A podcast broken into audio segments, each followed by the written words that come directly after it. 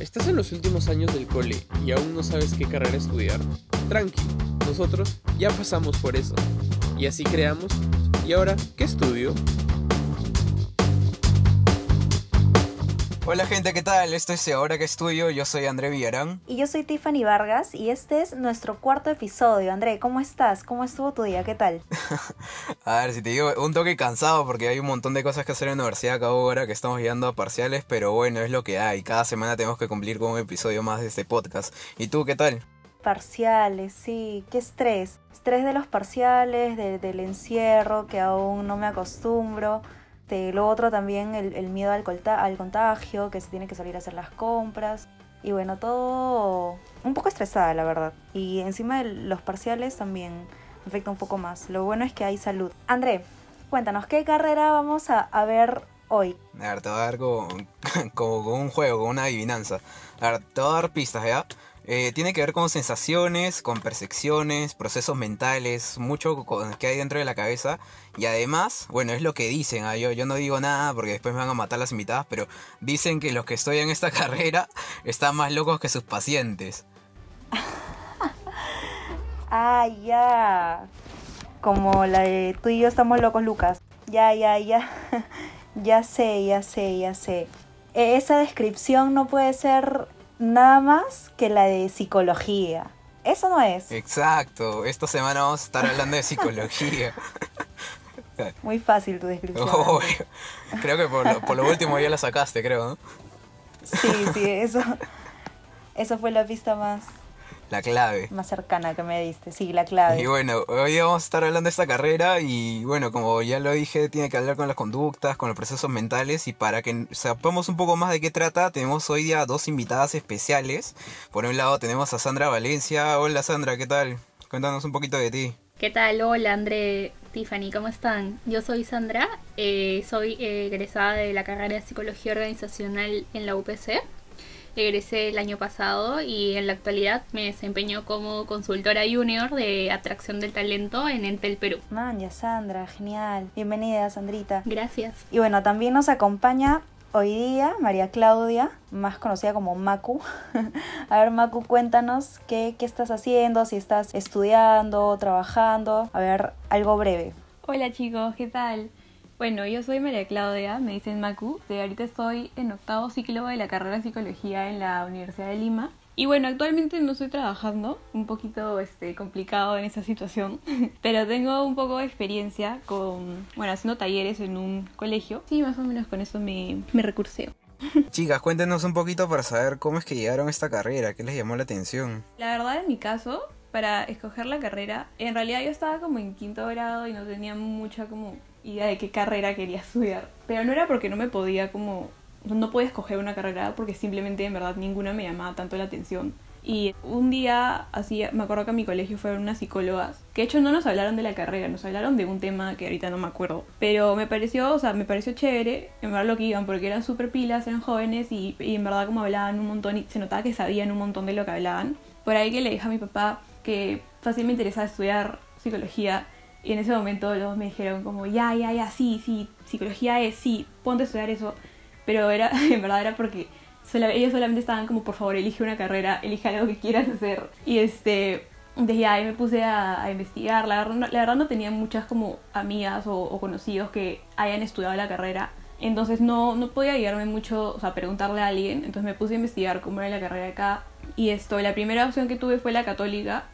Fui a un full day allá, pero me pareció súper interesante, pero en verdad hacer el viaje desde mi casa hasta allá solamente para eso fue súper matado. Entonces dije, en verdad no voy a poder hacerlo todos los días. Y igual me, o sea, me ayudó muchísimo para entender bien cómo es la carrera. Eh, y de hecho comparé Maya en la católica con la de Lima y no eran muy diferentes. Incluso sentí que la de Lima me, me parecía chévere porque veía varios aspectos de la, o sea, veía varias ramas, en verdad. Podías ver, como tener un conocimiento súper integral de todas las ramas de psicología prácticamente que hay en el país. Entonces me pareció bravazo y decidí empezar psicología en la de Lima y aquí estoy y estoy contenta en verdad con la carrera. ¿Y tú, Sandra, cómo fue tu, tu experiencia? Bueno, de hecho, en quinto de secundaria también me pasó que no tenía como que claridad de qué era lo que quería estudiar. Tenía entre dos o tres carreras. No estaba psicología hasta que en el último año ya nos empezaron a enseñar psicología, filosofía y lógica. Y de hecho era como todo un mundo nuevo para mí que sinceramente hasta el momento no me había llamado la atención. Pero mi profesora era una capa y nos enseñaba un montón de cosas y nos contaba sobre su experiencia clínica. Así que eh, me llamó mucho la atención esto de poder conocer un poco más allá sobre la conducta humana, el comportamiento con con otras personas, cómo se, se relacionan. Así que me puse a averiguar más, nos contaba un poco de, de su experiencia y, y, de hecho fue un tema algo diferente acá a lo que esperaban mis papás, por así decirlo, porque de hecho en mi familia hay más como que personas que se van para la rama de administración, ingeniería y de hecho este yo vine con una idea eh, algo diferente eh, y era desde el comienzo fui como que súper clínica, por eso este me aventuré la carrera de psicología. Eh, pero en el camino, eh, luego de convencer a mis papás y todo, porque al final era mi decisión y ellos me apoyaron, en el camino con mis primeras prácticas me di cuenta que en verdad el mundo organizacional eh, me apasionaba un montón. Así que al final creo que el día encontré mi lugar y terminé trabajando en una empresa, ¿no? Donde ellos jamás hubiesen pensado. Y chicas, y ahora que estamos viendo este, la carrera y en sí, esta carrera tiene varias ramas, ¿no? Es amplia. Creo que había escuchado sobre el tema organizacional, educativo, salud, forense, marketing. Cuéntanos un poquito, a ver tú, Maku, tú más o menos para qué especialización vas. ¿O cómo te decidiste a esto? Bueno, en realidad desde el comienzo yo me interesaba por clínica, que creo que en realidad fácil el 90% de las personas que se dan para psicología primero quieren clínica, porque en realidad eso es lo primero que piensas, ¿no? Cuando piensas en psicología, como que tener tu consultorio, tus pacientes, eso es la primera imagen que se te viene en la cabeza cuando piensas en psicología normalmente. Y la verdad es que yo no sabía tampoco de todas las áreas que había, o sea, por ahí que sabía que había organizacional, pero en realidad no, ni, ni siquiera me llamaba la atención, educativa menos, o sea, yo decía educativa no hay forma, eso será para que trabaje en un colegio, hay que hacer aburrido, que no sé qué cosa, y al final ahorita en verdad también me estoy interesando un montón educativa. Y bueno, ahorita, después de estos años de carrera, soy más interesada en el área clínica, pero con niños y adolescentes o en educativa. Pero igual no me cierro a fácil que me interese otra área, ¿no? De hecho, hasta hace un año yo no pensaba para nada que me interesara educativa y llevé dos cursos, he llevado dos cursos de educativa y ya estoy como, ah, eso sí, me parece súper chévere. Entonces, en realidad, yo creo que como, esta, como en las carreras este, te permiten como llevar un montón de cursos, te permite también explorar un montón de, de áreas diferentes a las que te podrías ir. Y eso me parece lo chévere también. Qué chévere, qué chévere. Y sí, la verdad yo también, a mí cada vez que me hablaban de psicología, o sea, me imaginaba tal cual un consultorio y una persona pues escuchando los problemas de alguien y alguien, no sé, tipo echado en un mueble hablando sobre lo que le pasa. Claro, el consultorio con su diván así, donde las pacientes se pueden echar. Exacto. Chicas, ¿y los cursos cómo son? Ah? ¿Prácticos? Tal vez 50-50 o mayormente son prácticos. A ver, Sandra. O sea, lo que yo recuerdo eh, y he vivido en, en, la universidad es que al menos eh, en mi universidad tenemos talleres desde el primer ciclo hasta el quinto año. Todos los ciclos tenemos talleres de prácticos y teóricos que combinan ambos. Este, donde hacemos full dinámicas, eh, temas de autodescubrimiento y tenemos bastante como que guía para, para eso. Entonces yo creería que en la formación que tuve fue un 50-50. De hecho viene bastante, bastante tema teórico al menos en los primeros años. Ah, no sé, recuerdo que el primer curso que me hizo sufrir un poco fue psicología, psicología general, donde teníamos un libro gigante Kun, que no sé si Maku tú lo conoces. No, creo que no. ¿Y a ti Maku cómo te fue? Ya, esto, en realidad creo que en la de Lima ya no hay psicología general. O sea, ahora se llama desarrollo social y personal, creo pero eso era lo que antes del cambio de Maya para generales era psicología esto general.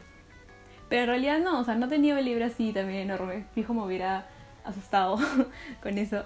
Pero no, eh, veíamos temas más que nada, en verdad, conceptos súper básicos de psicología, porque era, era un, un, curso que llevaban todas las carreras. O sea, era obligatorio para tanto para gente que sea para psicología como para industrial, para todos. Claro, el segundo ciclo, creo. Sí, creo que era el segundo ciclo. Sí, sí, sí. Y eso, ya en la, ya en la Lo facultad. no, no, pero dale, dale. Bueno, ya, ya en la facultad, los cursos sí se, en este caso sí se dividen de, en teórico y práctico, o sea, todas las semanas tenemos una clase dos veces a la semana, entonces hay una clase teórica y una clase práctica, Eh, y así, o sea, en la clase teórica podemos aprender sobre un tema y en la práctica vemos un caso donde lo vamos a en grupos o hacemos como mini exposiciones acerca, y en verdad sí te ayuda bastante como a, no sé, aprenderlo mejor. Pero sí hay un par de cursos que no son tanto prácticos, como ahorita me acuerdo que he tenido es epistemología, es como filosofía, y creo que hay un curso ese nombre que asusta. también, sí, asusta un montón el nombre. y es uno de los cursos, sí, si alguien va a la de Lima, en verdad, es uno de los cursos en los que más te van a meter miedo antes que lo lleves. Pero una vez que lo lleves, en verdad, es chévere. Aunque sí es pesadito. Y creo que también hay otro curso que se llama ética y ese es full teórico, pero hacen un montón de debates. 50-50, ¿no? Y es verdad que, que hay un curso donde ven el cerebro humano. Ah, es una de las cosas más locas que me han contado antes de grabar. Cué- Cuéntenle a los chicos de qué trata ese curso. Ya, bueno, y en la de Lima, ese curso se llama psicobiología, pero lo llevamos en- más o menos empezando la carrera en realidad, o sea, lo llevamos en tercero o cuarto ciclo. Ah, empezando. Sí, es súper loco. En realidad, o sea, en verdad ahí vemos teóricamente también todo el tema del cerebro y de la nada un día nos dijeron, bueno chicos, tienen que traer es como Sí. su mandil de la universidad porque vamos a ir al laboratorio y todos estábamos como que, ¿qué? ¿Para qué vamos al laboratorio? porque en verdad no, nunca vamos a eso. Y llegamos y habían como, en verdad, varios cerebros en, en varios frascos para cada mesa. Y el profesor como nos iba agarrando el cerebro y el cerebro estaba, tenía unos cortes, hay unos cortes en el cerebro que ahorita ni me acuerdo cómo se llaman, son diferentes para ver las diferentes partes del cerebro y están ahí todos cortados y lo comenzaba como a abrir, a mostrarnos literal en la mano y nos lo daba como que lo podíamos agarrar y literal tú veías la cara de todo el mundo y todo el mundo estaba simplemente en shock porque nadie podía creer que estábamos agarrando Y- un y- cerebro, en serio. Ah, ¿Y lo agarraron? ¿Lo agarraron? ¿O había gente que no quería agarrarlo? Yo sí lo agarré, me acuerdo. Pero me, me lo pasaron en verdad, o sea, yo solo tenía miedo de que se me caiga o algo así. No quería saber qué, qué podía pasar si se me caía. Yo imagino eso medio gelatinoso, ¿no? Sí, es así como una textura súper rara. O sea, igual, eh, incluso mi profesor nos dijo que estaba hecho un poquito más firme porque lo ponen en un líquido para conservarlo. Formol, me imagino. Entonces, de hecho, como un cerebro, o sea, el que está, digamos, dentro de tu cabeza, no se siente así. Pero en verdad súper chévere. Y de hecho descubrimos que no sé si han visto que hay como un símbolo que lo usan bastante también como en dibujos, en joyería, así que se llama el árbol de la vida. Me suena, me suena. Y de hecho, o sea, es como un arbolito con varios arbolitos fijos, sí. Y esto, de hecho, esa es una, o sea, cuando tú abres el cerebro en un corte, puedes ver el árbol de la vida dentro. O sea, es una forma que han sacado de, no me acuerdo qué parte del cerebro, pero así se ve y en verdad es súper loco. Todo el mundo les está tomando O sea, mi fotos ese cerebro tengo el árbol de mi vida. Literal, sí. Qué loco. A ver, Sandra, tú cuéntanos tu experiencia con los cerebros. Sí, de hecho a mí me pasó lo mismo que Maku. Yo también llevé neuropsicología, me acuerdo, en tercer ciclo. Y nos pasó igualito. El profesor eh, básicamente te enseña teoría, lo ves en los libros. Y de un momento a otro te dice, ¿no? Eh, voy a conseguirme tales cerebros y todos, ah, ya. Y es como que te dice, este, necesito tales implementos, todos llegamos como que súper emocionados temprano. Y nada, todo el mundo estaba como que tomándose fotos para recuerdo, para cuando nos grabemos. En verdad, fue... un- Grabando stories con el cerebro. Claro, en verdad es que En ese tiempo creo que estaba Snapchat. Claro, y era como que la experiencia que nosotros sabíamos que iba a ser como que la única y primera que íbamos a tener eh, chévere, ¿no? O sea, viviendo en verdad algo, algo real. Y de hecho era como que físicamente aprendías un montón. Y, era, y a mí me pareció una técnica muy creativa que, que sé que lo hacen ya hace mucho tiempo. Y me parece bacán que lo sigan haciendo. Sí, o sea, de hecho es algo que se te va a quedar para toda la vida, ¿no? Sí, de todas maneras. Ahora, ¿de quién habrá sido ese cerebro? Pero qué genial, o sea, yo imaginé que ese curso lo, lo habrían llevado pues en décimo ciclo, como para terminar, pero en tercer ciclo, como que ya para que se familiaricen, ¿no? O algo así, solo que van a ver y ahí tienen su árbol de la vida en el cerebro, literal.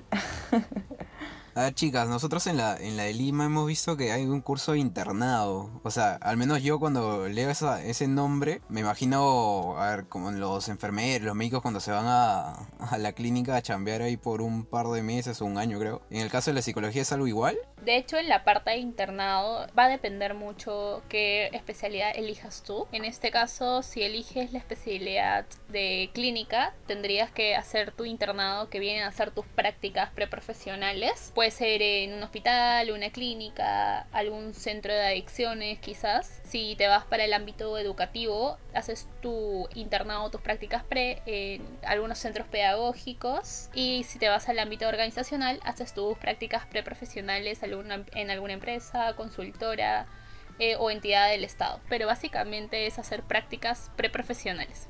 ¿Y eso dentro de la carrera, o sea, dentro de los cinco años o es aparte un año más? O sea, la malla está compuesta para seis años. De todas maneras, lo ideal es que el último año te especialices únicamente en llevar tus dos cursos de internado y, y tus prácticas, ¿no? Pero también puede haber casos donde tienes ahí por ahí, no sé, un electivo que te falta, algún curso. Y como llevas poquitos cursos, también lo puedes meter por ahí a tu horario, ¿no? Y, como que te vas ayudando. O sea, escuché que para graduarse, o sea, aparte de hacer internado, necesitan hacer como que un trabajo cualitativo, o sea, donde como que tienen que analizar a varias personas o a una persona. Es cierto, para que tú te gradúes de la carrera tienes que hacer eh, tu tesis que va en una orientación o cuantitativa, cualitativa, o puedes construir un instrumento. Entonces, ahí depende mucho de la opción a la cual tú quieras ir. De hecho, para mí, eh, cualitativa es este un tipo de tesis que te ayudaría un montón si es que llevaste algún curso para que te orientes o para que sepas la técnica. De hecho, yo no me fui por ese enfoque porque no, no es que me familiaricé con el curso, pero eh, me fui por el ámbito de cuantitativa, que es básicamente elegir dos instrumentos que pueden ser evaluados en alguna parte del mundo o en Perú y las validas este, aplicándolo a una población. Pero sí, sí tendrías que optar por alguno. ¿Y qué tan complicado ha sido conseguir chamba acá en Perú? Al menos en el caso de Sandra, que está chambeando. Wow, es un tema bien como que bien que tocas el corazón, tocas el corazón. Este, a ver, de hecho para la De, sí, de todas maneras. Mira, eh, para el ámbito clínico, cuando tuve mis primeras prácticas, básicamente o era recomendación de algún profesor, que podías entrar a algo de voluntariado, o sea, era como que un poco más accesible, ¿no? Pero cuando ya te vas para el ámbito organizacional, si es que no has tenido práctica previa, muchas veces puede tornarse un poco más complicado porque compites con otras carreras para las posiciones. Por ejemplo, para selección o para talento compites con ingeniería industrial, administración, e incluso para psicología del consumidor, eh, también con comunicadores, o sea, de hecho hay un montón como que competencia. En la calidad de mi experiencia lo que recomiendo bastante es uno, eh, nunca desmotivarse, perseverar siempre, ir preparado, conocer un montón eh, a lo que te vas a enfrentar, por así decirlo, y ser auténtico. Nada mejor habla de, tu propia autenticidad, en la transparencia y, cómo te, te manejas. Así que en mi experiencia ha sido al principio un poco complicado. Recuerdo que para buscar mis primeras prácticas habré ido a unas, entre unas 10 a 12 entrevistas, ¿ah? Y no es broma, o sea, habré ido a regulares porque veían experiencia, pero nada, al final terminé trabajando en el lugar menos esperado. Recuerdo en ese entonces era tenía 19, iba a cumplir casi 19, 20 años y ahí fue donde conocí a Belly porque entré al banco, así que este fue bien chévere en verdad la experiencia. En conclusión, ¿qué hace un psicólogo? Tú a ver Sandra que ya estás ahí chambeando desde dos años ya tendrás un poquito más claro. De hecho, lo que básicamente nosotros somos los especialistas en la conducta humana. De hecho, es, somos las personas que evaluamos, entendemos y posicionamos, por así decirlo, el mejor talento, ubicarlo como que en el lugar ideal. Si bien es cierto, muchas personas tienen muchas habilidades, capacidades e intereses por medio de evaluaciones, eh, algunos este, instrumentos que nos apoyan, podemos como que ayudarlos a que estén en el, lugar ideal, ¿no? Porque ahora se habla mucho de la felicidad, no solo en el trabajo, sino eh, en el lugar donde deberías estar. Así que considero que al menos por esa parte nosotros somos la pieza como que clave dentro de una organización. Y una cosita que has dicho que ustedes analizan. Yo he estado, bueno, viendo un par de memes sobre la carrera. Y es la típica, dicen, ni bien me puedes analizar, ¿eso es cierto? Andrea, ya te pasas tú, Mucho Facebook. Pero es lo que dicen. Tal cual, tal cual. claro, la típica. De hecho, les ha pasado. Sí, sí. Esa es la típica, esa es la típica. O el, a ver, qué, a ver en qué estoy pensando.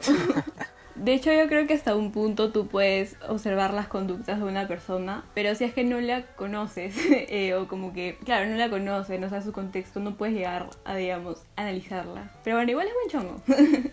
Bueno chicas, ha sido un gustazo, nos han enseñado un montón sobre esta carrera y bueno, ya para cerrar, eh, en nuestras redes hemos estado consultando a los que nos siguen qué dudas tienen sobre la carrera y bueno, para empezar con una de las preguntas de frente es si a ustedes qué tanto les afecta los problemas de los pacientes. Es una parte bien importante. Bueno, voy a contestar a pesar que no he tenido ningún cliente claramente, pero con las pocas veces que he ido a un hospital he tenido la oportunidad de hablar con un paciente, sí puedo decir que sí, sí afecta. En verdad yo creo que eso es algo totalmente natural y válido, o sea, me parecería que lo raro fuese que no te afecte. Y de todas, pero de todas maneras yo creo que es un tema, es un proceso. Yo creo que toma tiempo poder, digamos, acostumbrarte, sé que es una feo, pero poder acostumbrarte a tener esa clase, de, o sea, trabaja con esa clase de problemas, ¿no? Trabaja con esa clase de, digamos, contenido que te va contando la gente yo creo que es un tema ya irte acostumbrando, ir dando como cancha, por así decirlo. Y nada, bueno, de hecho lo que sí me han contado mis, mis profesores, que son psicólogos clínicos, es que ellos, de hecho, también van a terapia ellos mismos, ¿no? O sea, ellos también requieren ayuda ciertas veces. Como una forma de desestresarse, de calmarse, así. Pero al final yo creo que si tú sabes que en verdad estás haciendo más bien, o sea, si tú sabes que estás ayudando a las personas, yo creo que eso como que balancea bastante el hecho de que de todas maneras sí te va a afectar, pero ok, me va a afectar, pero voy a poder ayudar a una persona. Claro, entonces eso también es como una retribución al final. Y bueno chicas, ya para, para cerrar este episodio, la última pregunta de cajón que tenía que meterla es, ¿qué diferencia hay entre, entre un psicólogo y un psiquiatra? Eh, bueno, básicamente el psicólogo va a ser el profesional que se va a encargar del estudio de los procesos mentales y el psiquiatra es el profesional de la medicina que se encarga del tratamiento de las enfermedades mentales. Entonces, un poquito de las diferencias es que un psicólogo no es médico, cuando un psiquiatra sí lo es, y luego eh, se especializa en ese trastorno eh, de estos trastornos mentales y el psicólogo no está autorizado para recetar fármacos y el psiquiatra sí, sí, y es el que trata los trastornos mentales de manera más directa. Ha sido un gustazo tenerlas como invitadas, la verdad que nos han abierto un montón de mente sobre esta carrera y, o sea, de hecho cerrar el mito que la psicología no solamente es el paciente y el psicólogo metidos en un consultorio, sino que también hay varios lados. Y bueno, nada, ya para cerrar, otra vez le vuelvo a decir que ha sido un gustazo tenerlas acá. Gracias por, estar con nosotros. Y Tiffany, ¿qué nos tienes que contar sobre las redes sociales? Chicos, ya saben que pueden seguir eh, enviándonos sus preguntas y sugerencias a Instagram. También tenemos TikTok, Instagram, Facebook. Y bueno, nada, nos vemos en el siguiente episodio y chau chau. Chao.